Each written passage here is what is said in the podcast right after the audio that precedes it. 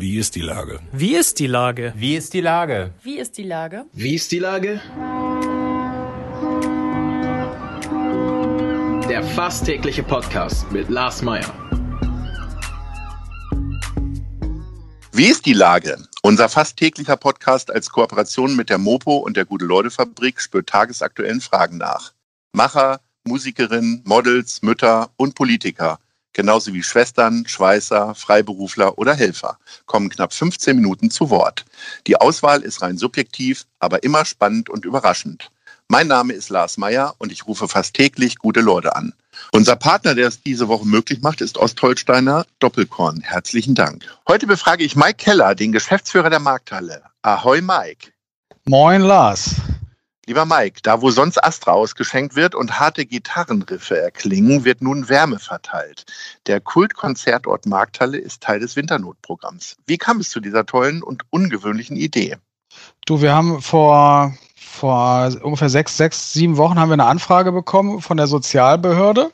Und äh, die waren auf der dringenden Suche nach Räumlichkeiten in der Nähe des Hauptbahnhofs und sind dann auf uns geraten und haben uns dann angesprochen. Und dann haben wir uns sehr, sehr schnell getroffen vor Ort, um zu gucken, ob das wirklich funktionieren kann. Und dann äh, sind wir uns da relativ schnell handelseinig geworden, weil ich auch schon geahnt habe, was da bei uns im Herbst auf uns zurollt. Und ähm, von daher haben wir jetzt, glaube ich, eine Situation, in der wir den Winter damit etwas äh, besser überbrückt bekommen und gleichzeitig auch noch einen Beitrag leisten können für ein Dilemma in unserer Gesellschaft, was ja nicht erst seit gestern da ist. Das ist wohl wahr. Aber ich will nochmal auf die Kreativität der Sozialbehörde zurückkommen. Ja. Das muss man ja mal loben, ne? weil Behörden ja, sind ja, haben ja normalerweise eigentlich ein anderes Image. Die sind ja. auf die Idee gekommen, eine Konzertlocation, mhm. äh, wo schon Motorhead und Nirvana und so gespielt haben, umzuwandeln, genau. genau. um Leuten, die keinen, keinen festen Wohnsitz haben, ein bisschen Wärme zu geben. Erklär mal. Genau, also, und ich habe die auch was funktioniert nicht als unkreativ wahrgenommen. Ja. Also ich, ich habe die schon durchaus, also das äh, Image kann ich auch nicht mehr so bestätigen, wie das früher mal war bei Behörden. Dieser, dieser Podcast ist ja auch kein Ort für Klischees. Äh, wir, wir sprechen ja auch gerne mal Lob aus für Leute, ja. die es gar nicht gewohnt sind. Ja. Also schöne Grüße an die Sozialbehörde an der Hamburger Straße. Ähm, jetzt sag mal, wie funktioniert das denn? Winternotprogramm, kann, können sich genau. viele viel darunter vorstellen. Du kannst ist uns jetzt nochmal direkt genau. an die Hand nehmen und in die Markthalle führen. Ja, ist ein großes Wort. Also wir sind ein kleines Puzzlesteinchen in diesem Winternotprogramm. Wir sind die Tagesaufenthaltsstätte oder der Plan ist, dass wir es jetzt bald werden, weil wir sind noch nicht ganz fertig da. Ähm, das heißt, bei uns wird es jetzt äh, bald das, äh, das Angebot geben, dass Obdachlose ähm, von morgens 9 Uhr, 9.30 Uhr ungefähr bis äh, ungefähr 17 Uhr äh, versorgt werden können, sich aufhalten können, aufwärmen können, sich äh, Beratungsgespräche äh, äh, holen können, wenn sie möchten und äh, so ein bisschen aus dieser Kälte rauskommen und ähm, ja, einfach eine, eine bessere Zeit haben als das, das, was wir sonst momentan erleben, wenn wir jetzt hier durch die Straßen laufen und sehen, wo die sich jetzt bei dem Wetter alle verkriechen. Das ist ja auch nicht, nicht an, annähernd angenehm. Jetzt kommt mir natürlich sofort in den Sinn, und da wirst du ja eine Antwort drauf haben, äh, ihr müsst die um 17 Uhr wieder rausschicken, dann wird es ja erst richtig ungemütlich. Ne? Genau, aber da gibt es da gibt's einen Bus-Shuttle. Also wir, wie gesagt, wir sind Teil in diesem Puzzle. Äh, es gibt einen Bus-Shuttle, der danach die Obdachlosen zu den Unterkünften bringt. Das ist alles organisiert. Ah, okay. Das heißt, wir, wir sind im Prinzip, also wenn ich das richtig verstanden habe, werden sie morgens zu uns gebracht, können sich dort, müssen nicht, ne? Also es ist ein Angebot. Äh, zu uns mhm. gebracht, können sich bei uns aufhalten und werden wahrscheinlich dann mal reingehen, mal wieder rausgehen, ähm, je nachdem. Das äh, werden wir dann sehen. Da werden wir sicherlich auch ein bisschen beweglich bleiben müssen, was jetzt diese Organisation angeht. Ist jetzt nicht wie ein Konzert, ne, wo jemand äh, mhm. 200 Leute Tickets kaufen und äh, da reingehen und wieder rausgehen. So funktioniert das nicht. Mhm. So, wir reden, wir reden auch von 200 äh, Obdachlosen und es ist halt bei uns im Haus so organisiert, dass wir alle Räume, die wir haben, auch an, anbieten. Also das heißt, der große Saal ist jetzt umgebaut worden oder umgestaltet worden in einen Aufenthaltsbereich, in dem ähm, weitestgehend gegessen werden kann. Also stehen Tische und Stühle, aber gestern NDR war auch schon da, da auch schon einiges abgefilmt, Hamburg Journal. Und äh, dann haben wir das Marx, wo wir normal so unsere ganzen Nachwuchskonzerte machen. Da ist ein Beratungsbereich. Ähm, und dann haben wir den Kunstraum oben, wo wir auch öfter so kleinere Sachen machen, so Singer-Songwriter, äh, Tagungen und solche Dinge so. Und der ist als Ruheraum oder Rückzugsbereich ähm, gestaltet und der wird auch, soweit wir wissen, auch noch nach, da kommt noch so eine Trennwand rein, sodass dass auch die Frauen da geschützt sind. Mhm. So, und dann wird das Ganze auch organisatorisch betreut von Fördern und Wohnen. Das ist der Partner, mit dem wir da zusammenarbeiten. Und die haben einen eigenen Wachdienst dabei und die haben auch einen eigenen Reinigungsdienst dabei. Und äh, wir machen jeden Abend nach der, nachdem die Türen zugemacht werden bei uns, äh, wird gereinigt. Das heißt, äh, wir haben eine, eine Zwischenreinigung jeden Tag. Und wir haben unsererseits noch jetzt auch aufgrund der aktuellen Pandemielage auch HEPA-Filter noch äh, eingesetzt, die jetzt über die Räume verteilt überall bei uns rumstehen. Was ist denn dann jetzt deine Aufgabe? Normalerweise sorgst du für ein gutes Programm. Äh, äh ja. Spielt Musik eigentlich auch eine Rolle? Also nee, ist nee, euer, euer Musikprogramm zu aggressiv dann für die Unterbringung von Leuten tagsüber? Ich weiß nicht, ob das eine gute Idee wäre, wenn wir jetzt da mit unserem, unserem Programm noch reingrätschen. Nein, nein, wir sind jetzt, wir sind jetzt bis März erstmal äh, out of uh, business sozusagen. Das heißt, wir werden jetzt keine Veranstaltung durchführen. Wir werden, äh, und wir sind ja auch jetzt natürlich im, im Kontakt mit Veranstaltern. Wir haben jetzt die Verlegung weitestgehend durch und fangen natürlich jetzt an, uns eher so gedanklich ab Ende April, Anfang Mai wieder mit Programmen zu beschäftigen. Aber auch das wird die ganze Zeit hin und her geschoben. Also wir sind jetzt in der fünften Verlegungsreihe sozusagen seit März wie sehr drängen die Leute eigentlich darauf, ihre Karten zurückzukriegen? Also wir, das Problem haben wir äh, nicht. Das haben wir, wir sorgen ja immer wieder dafür, ähm, äh, auch äh, bei Sportvereinen und so, dass die ihre Karten eben nicht zurück mhm. und das Geld äh, zurückhaben wollen. Äh, das ist für euch gar kein Thema? Also nicht, nicht wirklich. Also wir haben, wir haben ja. hier und da mal einen so, aber das ist wirklich echt vernachlässigbar. Wir haben also eher die Erfahrung gemacht, wir hatten noch im März ein Konzert mit Falk vorgesehen. Das hatten wir im September nachgeholt. Da waren 150 Tickets verkauft, da sind 80 Leute nur gekommen. Also es ist eher so, dass die Leute ihre Tickets dann verfallen lassen, aus verschiedensten Gründen wahrscheinlich. Aber ähm, das ist jetzt nicht die Regel, dass wir da jetzt äh, diese Riesenflut an, an Beschwerden haben, die alle ihre Tickets zurückhaben wollen. Es sind ja etliche Kulturveranstaltungen auch bei euch abgesagt worden. Äh, um welchen Act oder welche Veranstaltung schmerzt es dich denn am meisten? Oh, das ist, gibt gar nicht die eine. Also ich hatte, es gab eine ganze Menge Konzerte im Herbst, die, die wir, auf die wir uns gefreut haben. Also wir hatten ja im Frühjahr hatten wir das Konzert von Selig, da hätte ich mich schon sehr drauf gefreut. Ähm, und dann gab es so, so, zwei, drei andere. Aber das, äh, weiß ich, das holen wir dann hoffentlich auch im nächsten Jahr dann im Herbst nach. Wahrscheinlich gibt es nächstes Jahr im Herbst äh, den Mega, Mega-Event Herbst, weil alles voll gebucht wird. Dann gibt es auch Nachmittagsprogramm. Ihr habt dann irgendwann dann vielleicht so ein 24 Stunden Vollprogramm oder so, so mit so einem Frühclub und so. Genau, machen morgens Konzert von Selig, mittags Ketka und abends so Noten. Großartig. Ja. Ähm, wie bist du denn jetzt so übers Jahr gekommen? Du bist ja äh, nicht nur Geschäftsführer äh, der Markthalle, sondern auch insgesamt sehr, sehr aktiv. Also hast ja äh, viele Hummeln im Hintern. Ich kann das also nachfühlen äh, dass man, äh, viele haben ja äh, quasi gefühlte Kuraufenthalte gemacht ähm, ja. während der Krise. Aber du bist ja weiterhin aktiv gewesen. Wie, wie hast du das denn, ich sag mal, auch verarbeitet, jetzt eigentlich deinem eigentlichen Job gar nicht nachgehen zu können? Naja, also erstens ist der Job natürlich trotzdem da gewesen. Also ich habe auch nicht das Gefühl, dass es irgendwie entspannter geworden ist, sondern dadurch, dass ja permanent Veränderungen in den, in den Auflagen stattfinden. Also wir haben jetzt in Hamburg, glaube ich, die 20. Version seit März. Äh, die Verbände versuchen seit März irgendwie ihre Aufmerksamkeit in der Politik herzustellen, was extrem frustrierend ist. Auch das neueste Angebot, diese 75 Prozent, das ist eine Luftnummer irgendwie. Äh, das hat der, äh, die Alarmstufe Rot-Jungs haben das heute kommuniziert, dass über 80 Prozent der Hilfen gar nicht bei denen ankommen, die es brauchen. Also wir sind ja da permanent im Austausch, auch über die Verbände. Alarmstufe Rot habe ich ein paar Mal auch die Demos mitgemacht.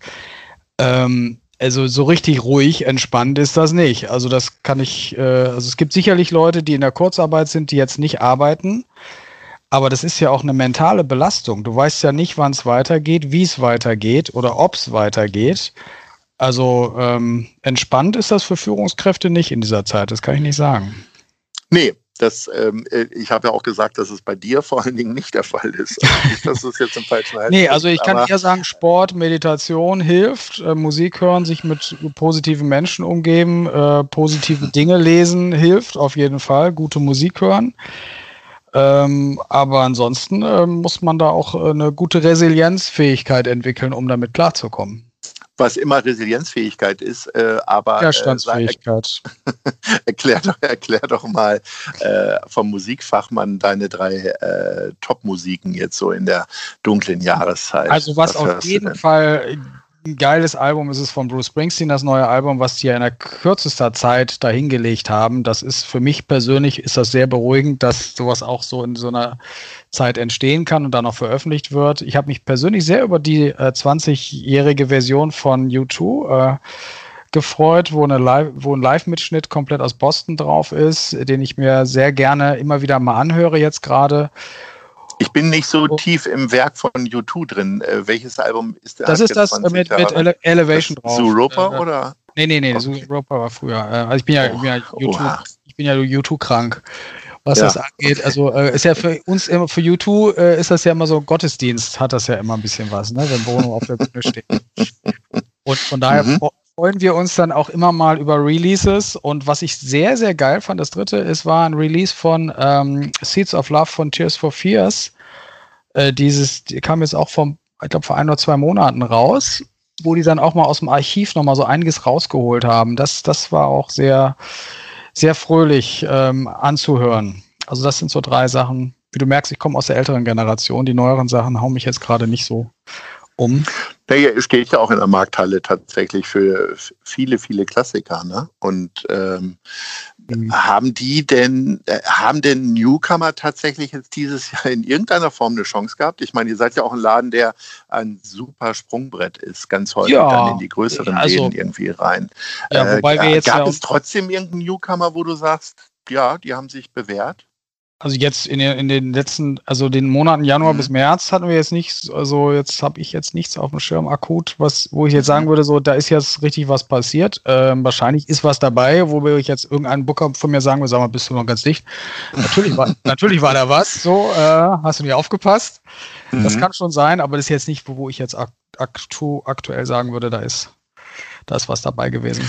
Du hast jetzt vorhin das Angebot kritisiert von der Hamburger Politik, oder nicht von der Hamburger Politik, von der Bundespolitik. Generell, es ist ja, ja. das 75-Prozent-Angebot. Äh, was wäre denn grundsätzlich deine Idee, ähm, die großen Probleme der Kultur äh, zu lösen? Gibt es da geht ja nicht, nicht nur die, die, Kultur, es geht einfach um die Menschen. Also mhm. du hast, also unsere Finanzämter haben alle Informationen von uns in den letzten Jahren, wie viel Geld wir wann, zu welchem Monat, wie bewegt haben. Die haben doch alles. Das ist doch, das ist total einfach zu organisieren, einen Durchschnittswert zu ermitteln und den halt jedem auf Knopfdruck auch zu überweisen. Ich weiß, das klingt jetzt ein bisschen einfach, aber die Modelle werden in anderen Ländern auch gefahren. Also in der Schweiz wird das auch so ähnlich gemacht und so. Und stattdessen macht man diese ganzen bürokratischen Monster. Also wir haben in unserer Branche, ich glaube, 16 verschiedene Förderprogrammangebote. Du kriegst das ja immer aus, aus hier Clubkombinat mhm. oder BDKV oder EVVC und so. Und denkst, du liest das durch und denkst, so, meine Güte, ey, wer soll denn das überhaupt verstehen, was da passiert? So. Kannst du dir trotzdem erklären, warum es so kompliziert gehandhabt wird? Also das ist ich ja, glaube, Lars, ist das ist ein Dilemma in der, in der Gesellschaft und in unserer Struktur. Das ist ein systemisches Problem. Das ist ein strukturelles Thema. Wir hatten das vorher auch schon. Also ob das jetzt unser Gesundheitssystem ist, ob das das Bildungssystem ist. Wir hatten im März hatten wir Riesendiskussionen, als die Wahl war. Wo waren das? Sachsen-Anhalt das Föderalistische, also dieses, dieses Drama, dass in Berlin was gesagt wird und dann soll das irgendwie umgesetzt werden in den Ländern, dann wird das nicht umgesetzt, aus welchen Gründen auch immer. Das ist so ein Dilemma, in dem wir drin hängen. Und das ist natürlich, macht sich jetzt in so einer Krise natürlich doppelt bemerkbar. So, ich würde ja sagen, es ist ein strukturelles Problem. Es ist gar nicht so jetzt, dass da einer sitzt, der das mit Absicht macht oder so. Das glaube ich nicht. Sieht es denn in Hamburg besser aus als in anderen Städten? Man hat ja immer den Eindruck, dass der Kultursenator speziell immer mit sehr viel Lob äh, bedacht wird. Ähm, auf der anderen Seite äh, gibt es hier natürlich auch sehr viel Aufruhr, weil, na klar, viele Scheinwerfer sind natürlich immer nach Hamburg und speziell nach St. Pauli gerichtet. Mm, das weiß ich jetzt gar nicht so im Einzelfall, also, aber ich habe nicht den Eindruck, dass es hier besser ist als woanders. Das glaube ich nicht. Hm. Was ist denn deine persönliche Hoffnung? Du hast vorhin gesagt, ihr habt jetzt bis März noch Winternotprogramm. Mhm. Ähm, wie, wie sicher würdest du jetzt die, äh, die Veranstaltung einplanen für April, Mai? Also gar nicht sicher. Also ich glaube, dass die Promoter, die mit denen wir auch viel zusammenarbeiten, äh, dass die planen schwerpunktmäßig den, den Festivalsommer äh, gut über die Bühne zu kriegen. Ich glaube, dass vorher, wenn überhaupt, fallen nur kurzfristige Themen aus dem lokalen Sektor ab, aber jetzt nichts Internationales, weil dafür die Planungssicherheit gar nicht da ist. Und dann könnten wir eventuell uns vorstellen, dass es im September 21 ganz langsam wieder losgeht. Also ich kann mir auch vorstellen, dass das Reeperbahn Festival dann wieder so eine ähnliche Auftakt Energie bekommen soll, wie es dieses Jahr vermeintlich hatte als Hybrid-Festival. Aber ich fand das jetzt nicht so gut. Aber mhm. das ist auch Geschmackssache. Ähm, ja. Ich bin halt ein Freund von Live Veranstaltung, weißt du? Und wenn du dann den, das Ganze dann irgendwie hybrid umbaust, äh, das kann man alles machen, aber es ersetzt eben nicht dieses Live. Manchmal sind Kompromisse gut, aber in diesem Fall wäre ja. ich auch für ganz oder gar nicht und war, ja. hatte auch so das Gefühl, äh, dass das falsch ist, dass das, das stattfindet. Ist, ja. Aber gut, jetzt ist es also ja ist auch, passiert. Ist passiert. ja, ja, Nachkarten geht, geht ja nicht um Nachkarten. Also es ist einfach so, das war genau. so, mein Gefühl. Äh, und trotzdem gab es natürlich auch da dann Möglichkeiten, dass man sich eben nicht so in diesem super Stress begeht begegnet ist wie sonst. Ne, sonst bist du ja immer so von einem Ding zum anderen gehetzt und hattest irgendwie 200 Bands, die du sehen wolltest und hast nachher, wenn du Glück hattest, also drei gesehen, weil du immer irgendwelche Leute getroffen hast und so. Ist ja auch, ist ja auch der Spirit von so einem Ding. Mhm. Aber dieses Mal äh, war es mir zu digital. Es ist eh alles gerade überdigitalisiert. Wir müssen wieder zurück äh, zum Analogen kommen.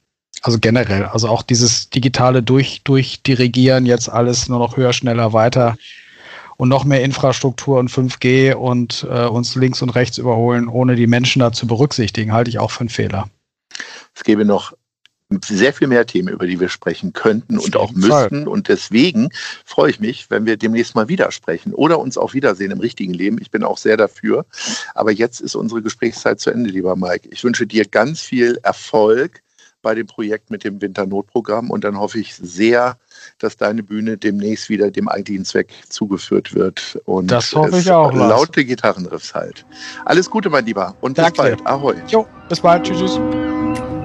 Dieser Podcast ist eine Produktion der Gute-Leute-Fabrik und der Hamburger Morgenpost.